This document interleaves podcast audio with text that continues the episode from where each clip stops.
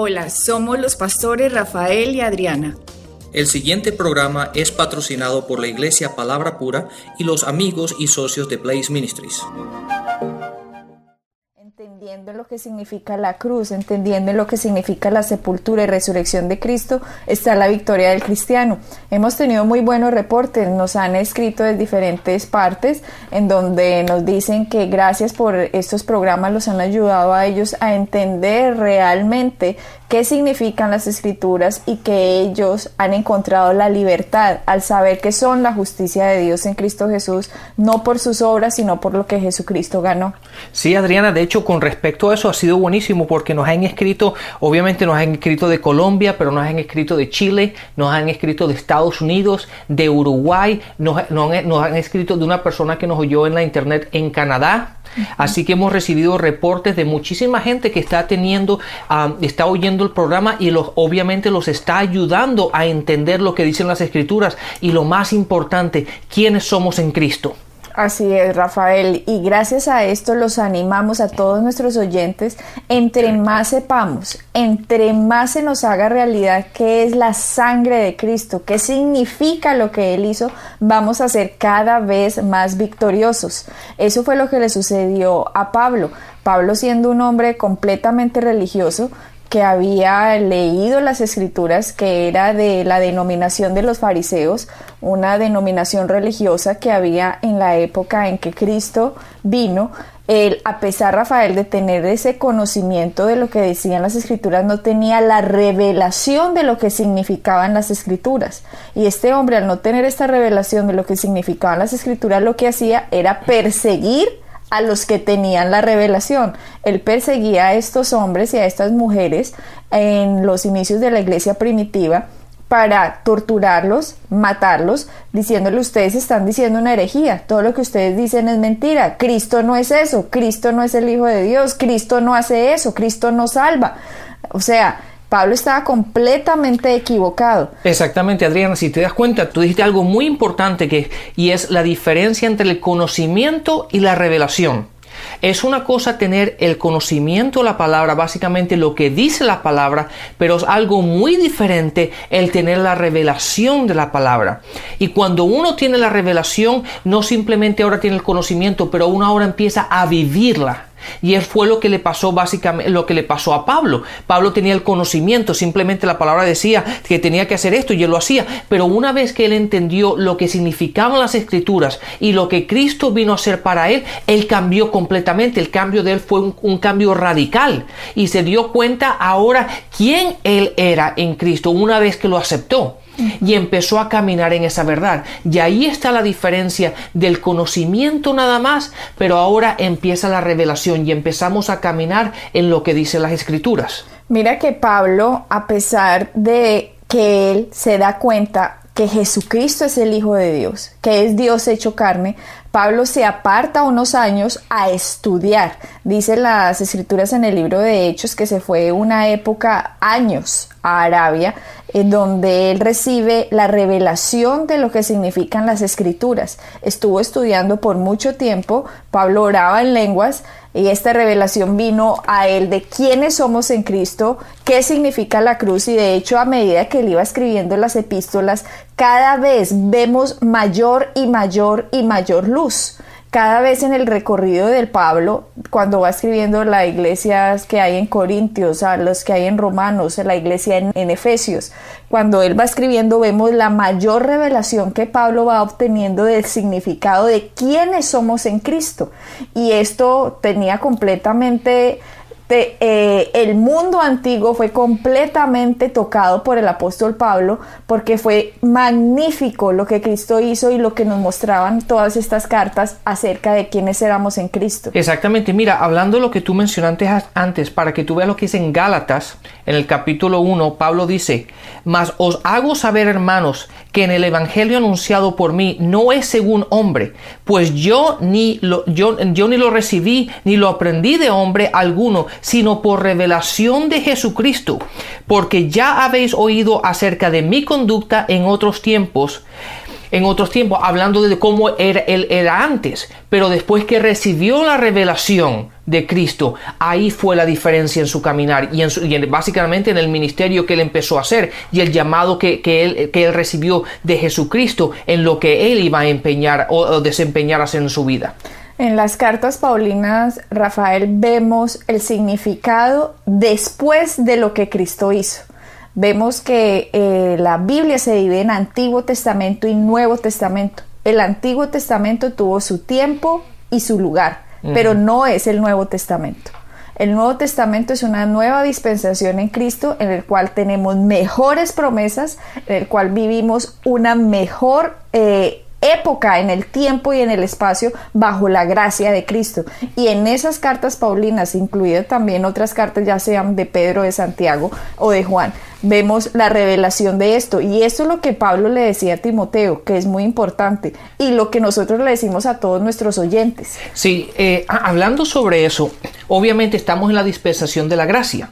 ¿Verdad? Y ahí está hay una diferencia muy grande entre el Antiguo Testamento y el Nuevo Testamento. Ahora estamos bajo el Nuevo Testamento, así que aquellas escrituras que, la gente trata de traer del, Nuevo del Antiguo Testamento al Nuevo, siempre hay que verlas con la luz del Nuevo Testamento, del, bajo la luz de la gracia, de la dispensión de la gracia en la que estamos. No podemos traer las escrituras de la ley, que se quedaron en el Antiguo Testamento y aplicarlas hoy día, si no tenemos luz en ella en el Nuevo Testamento. Y ahí está la diferencia. Hay mucha gente que trae de unirlos cuando no se pueden unir. Ahora, cuando encontramos escrituras, cuando encontramos versículos en el Antiguo Testamento, pero también los encontramos en el Nuevo Testamento, siempre hay que verlos en la luz de la dispensación en la que estamos, y es en la dispensación de la gracia.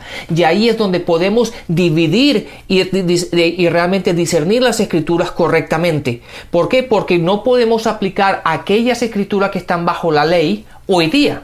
¿Verdad? Porque estamos en un pacto completamente diferente, estamos en el Nuevo Testamento y estamos bajo la gracia. Y desafortunadamente, Rafael, eso es lo que ha pasado con millones de cristianos alrededor del mundo. Tienen una mezcolanza de las escrituras que no tienen ni la menor idea qué es lo que significan. Y, es, y mientras eso pasa, no va a haber revelación de Cristo. Y mientras no haya revelación de Cristo, no va a haber libertad en la vida del cristiano.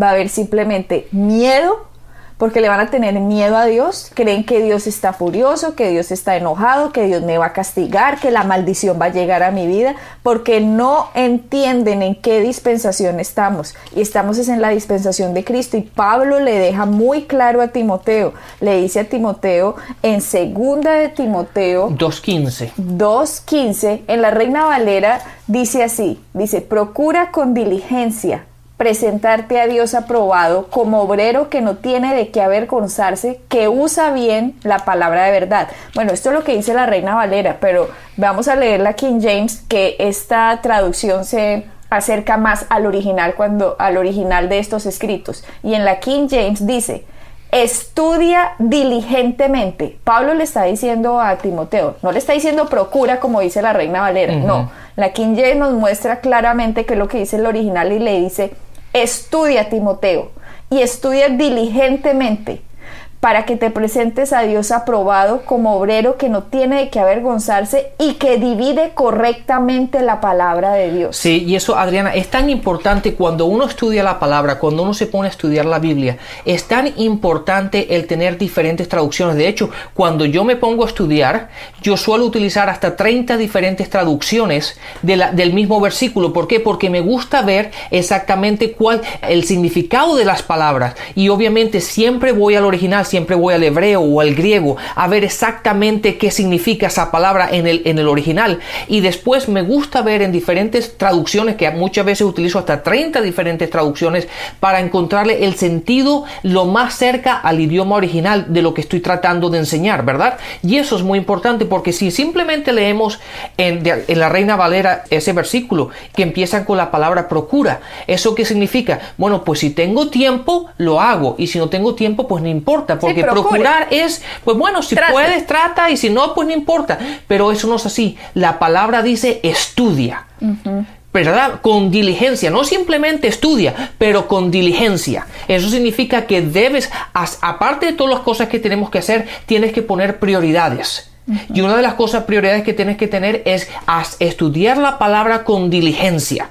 Así es, estudia con diligencia, le está diciendo Pablo a Timoteo, para que dividas correctamente la palabra. Le estaba diciendo, ve a Timoteo, yo antes no dividía correctamente la palabra y me metía en unos problemas y me metía a atacar a los que de verdad tenían la palabra como era porque no tenía la revelación.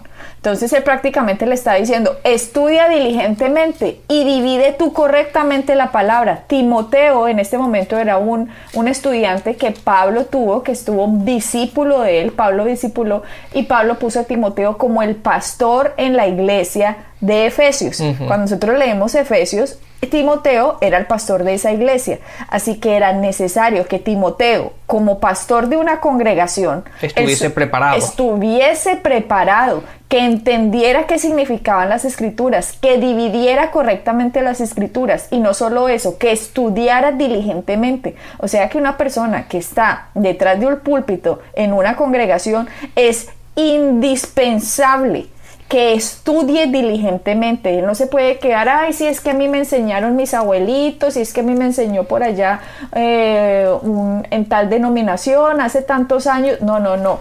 Cada vez hay más revelación de la palabra y tenemos que estar al tanto de la revelación de los maestros que hay hoy en día que tienen esta revelación en que la cruz, en que todo se hace de una forma más simple, más clara, más sencilla, que la persona entiende con más facilidad lo que significan las escrituras y hoy es más fácil ser libre de todas esas ataduras y de todas esas adicciones que a lo mejor 100 años atrás la gente no tenía ni la menor idea de cómo salir de ellas, Rafael. Sí, sabes que hay que tener esto en cuenta cuando uno enseña la palabra, es tan evidente cuando una persona tiene la revelación y ha estado estudiando, ha estado en oración, ha estado en la presencia de Dios y se levanta y dice exactamente lo mismo. La ley mata pero, pero cuando hay revelación, hay libertad. Entonces, cuando es, tan evidente cuando uno va a una iglesia y se da cuenta si aquella, aquella persona que está, el pastor que está en el púlpito, ha estado estudiando, tiene la revelación de lo que está diciendo y hay libertad en su mensaje, que simplemente se, le, se leyó un libro la noche anterior, yo se levanta en el púlpito y simplemente está diciendo, repitiendo, lo que leyó anoche. Eso, eh, ahí, no, ahí uno se da cuenta cuando no hay revelación de la palabra. No hay entendimiento, no hay unción. Y es por que la gente, la gente obviamente se da cuenta de ello. Pero cuando uno realmente hace su trabajo y el trabajo de los, de los ministros, obviamente, de los pastores, es estudiar la palabra, estar en la presencia de Dios, discernir la palabra, escudriñar la palabra y realmente estar en la presencia de Dios para encontrar lo que dice la verdad, lo que dice la palabra, encontrar esa revelación que estamos buscando. Tenemos que estar estudiando continuamente Así como Pablo le decía a Timoteo, estudia diligentemente para que dividas correctamente la palabra.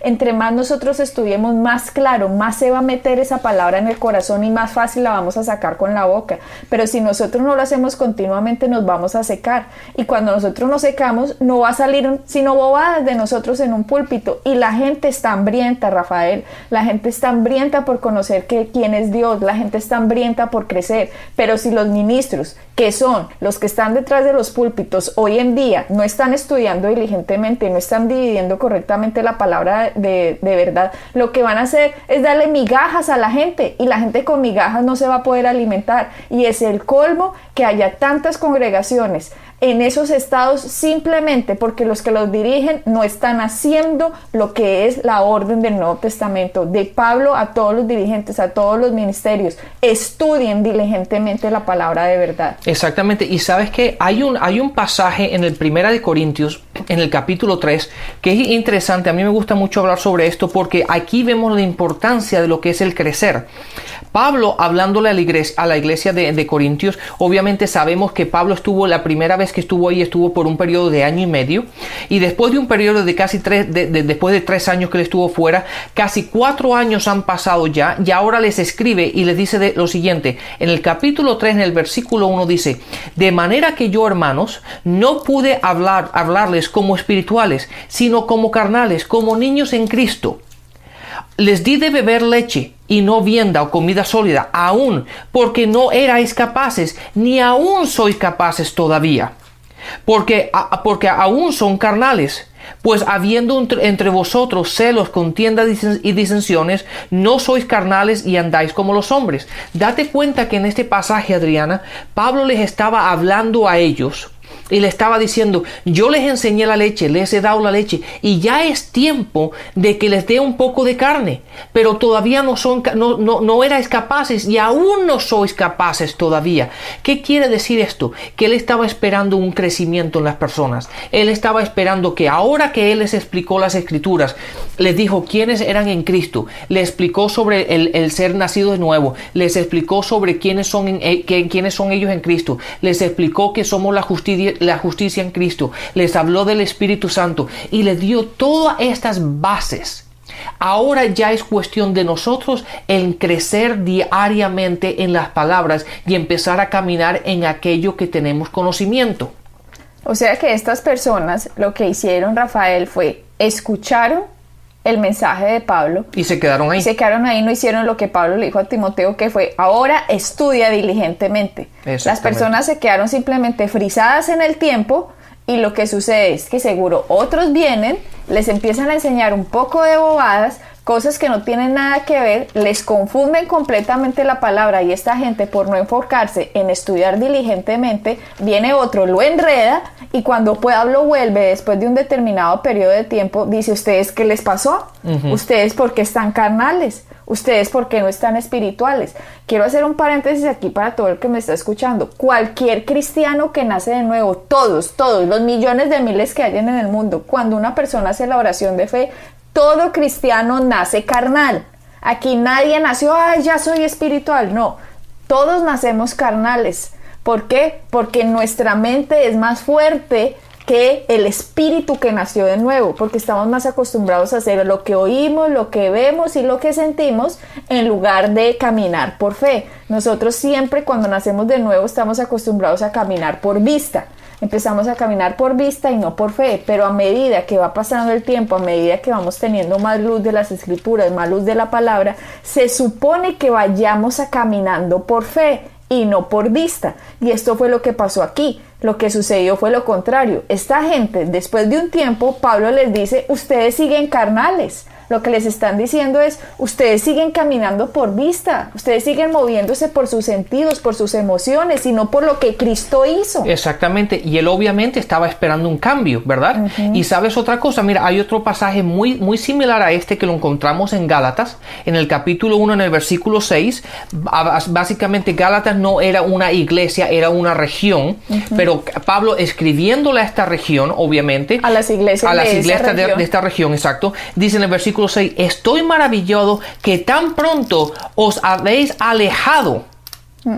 del que os llamó por la gracia de Cristo. Obviamente, e, esta gente tenía el conocimiento porque Pablo dice, estoy maravillado que, sean, porque tan pronto se han alejado. O sea, empezaron bien. Empezaron bien, tuvieron el conocimiento inicialmente, pero porque no siguieron estudiando, no siguieron creciendo, no siguieron caminando en las escrituras, se alejaron de ellas. Viene otro, los enreda les tergiversa las escrituras, así como Satanás se las tergiversó a, Eva, no las escrituras, sino la palabra de Dios, se la tergiversó a Eva y cayó. Lo mismo seguro pasa aquí en Corintios y lo mismo pasa en Gálatas. Que la gente tiene que entender que Satanás está detrás del cristiano a robarle la palabra de verdad. Acuérdese que Juan 10:10 10 dice que Satanás viene a robar, matar y destruir. ¿Qué roba él? La palabra. Cuando él le roba a usted la palabra de verdad, le mata la bendición. Y cuando le mata la bendición, destruye al cristiano. Y eso le estaba pasando a Corintios y le estaba pasando a, las iglesias de Gálatas. Pablo les está diciendo, ¿ustedes qué les pasó?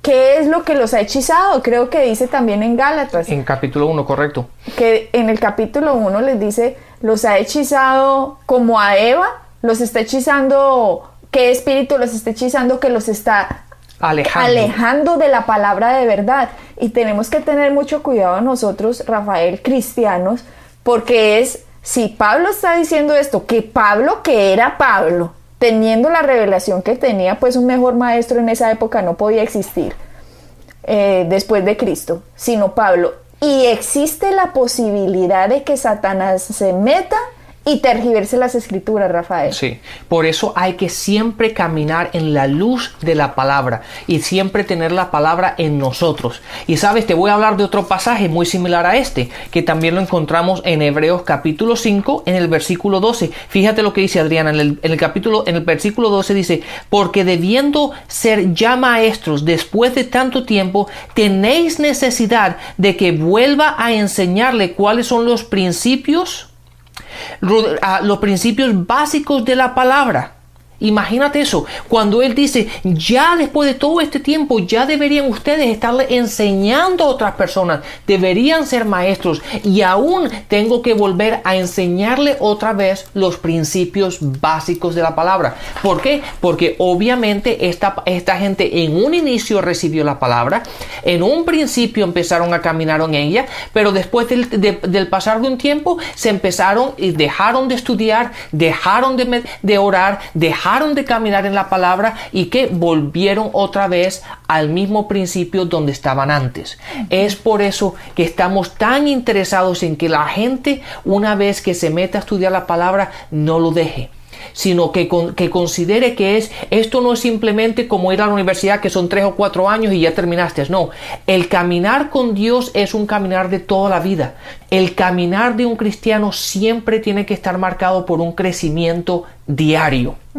Yo no quiero permanecer eh, eh, en seis meses como estoy hoy. No quiero tener el conocimiento eh, de que tengo hoy en seis meses. Yo quiero seguir creciendo, quiero seguir desarrollándome, quiero seguir teniendo mayor revelación de la palabra, mayor entendimiento de la palabra. Porque si uno no tiene mayor revelación, Rafael, no va a poder ayudar a otros. Y lo que tú estás leyendo en Hebreos dice, ustedes ya deberían ser maestros. O sea, no existe el ministerio de asistencia a la iglesia. Ese ministerio no existe. Hay mucha gente, Rafael, eh, ¿y usted qué ministerio pertenece? No, al de asistencia, porque no hacen nada. Sí, simplemente voy. No, resulta que en Efesios, en Efesios 4, dice él mismo constituyó unos apóstoles, otros profetas, otros evangelistas, a otros pastores y a otros maestros, a fin de perfeccionar a los santos para la obra del ministerio, para la edificación del cuerpo de Cristo. O sea que después de un determinado tiempo, se supone que usted está teniendo que enseñarle a otro y a otro, y así nos vamos regando como una red. Pero hay gente que se queda estancada, se queda carnal, se queda todo el tiempo sentado, no aprende, no crece y no afecta la vida de otro. Entonces Pablo les está diciendo, una de dos, a usted los está engañando Satanás, los está alejando de la verdad, otra es que ustedes se quedaron carnales, no quieren crecer, se quedan estancados. Y tercero, usted no va a ser efectivo. Exacto. Pero mira, volviendo otra vez a ese versículo, Adriana, mira, mira bien esto. Dice, los cinco, los cinco ministerios básicamente que tú los mencionaste en el versículo 11, ¿verdad? En Efesios 4:11, que, son ah, que son los apóstoles, los profetas, los evangelistas, los pastores y maestros, al fin de perfeccionar a los santos para la obra del ministerio. Entonces, la gente tiene que entender esto, que los, las cinco oficinas, ¿verdad? Que menciona el versículo 11, es para edificar a los cristianos, para edificar a los santos, para edificar a la congregación, para que ellos hagan el trabajo del, del trabajo del ministerio, ¿verdad? de, para que ellos hagan, para que ellos hagan el trabajo del ministerio. No es los que están en las cinco, en las cinco oficinas, lo que tienen que hacer el trabajo del ministerio. Ellos lo que hacen es edificarnos a nosotros, edificar a la iglesia para que la iglesia haga el trabajo del ministerio. Y le están dejando todo el peso a los cinco ministerios. Exactamente, lo están poniendo la escritura completamente al revés. Y eso no puede ser. Es por eso que los pastores hoy día están tan ocupados yendo al hospital y haciendo llamadas y haciendo esto y haciendo lo otro, cuando esas personas deberían estar estudiando, meditando la palabra, estudiando, estando en la presencia de Dios para cuando se levanten en el púlpito tengan algo que dar. Pero está ocupado haciendo el trabajo de los que supuestamente tendrían que estar haciendo la obra del ministerio. Exacto, entonces cuando nosotros vamos a la iglesia lo que tenemos que hacer es alimentarnos, edificarnos, para que una vez que salgamos por esas puertas podamos hacer el trabajo del ministerio y podamos hacer lo que Dios nos ha llamado a hacer, que es el, compartir, el enseñar, el, el, el evangelizar ¿verdad? Así es, este programa lo queríamos dedicar para abrirte los ojos y entender que es muy importante estudiar diligentemente, es muy importante dividir correctamente la palabra de verdad para no hacerle daño a una persona cuando yo no entiendo qué significan las escrituras y en vez de edificarlo y animarlo y levantarlo, lo estoy es apachurrando, lo estoy estumbando con escrituras que no tienen nada que ver en esta dispensación de la gracia. Nosotros somos libres en Cristo, hemos sido perdonados, hemos sido levantados, hemos, tenemos la autoridad en la sangre de Cristo y tenemos el poder que vence al maligno. Así que nosotros, nosotros siempre tenemos que edificar a la gente. Exactamente, ese es nuestro ministerio, edificarte y decirte que tú todo lo puedes en Cristo que te fortalece. Bendiciones. Bendiciones. Pueden bajar nuestras enseñanzas en www.iglesiapalabrapura.com y visitarnos en nuestra sede en la calle 21326.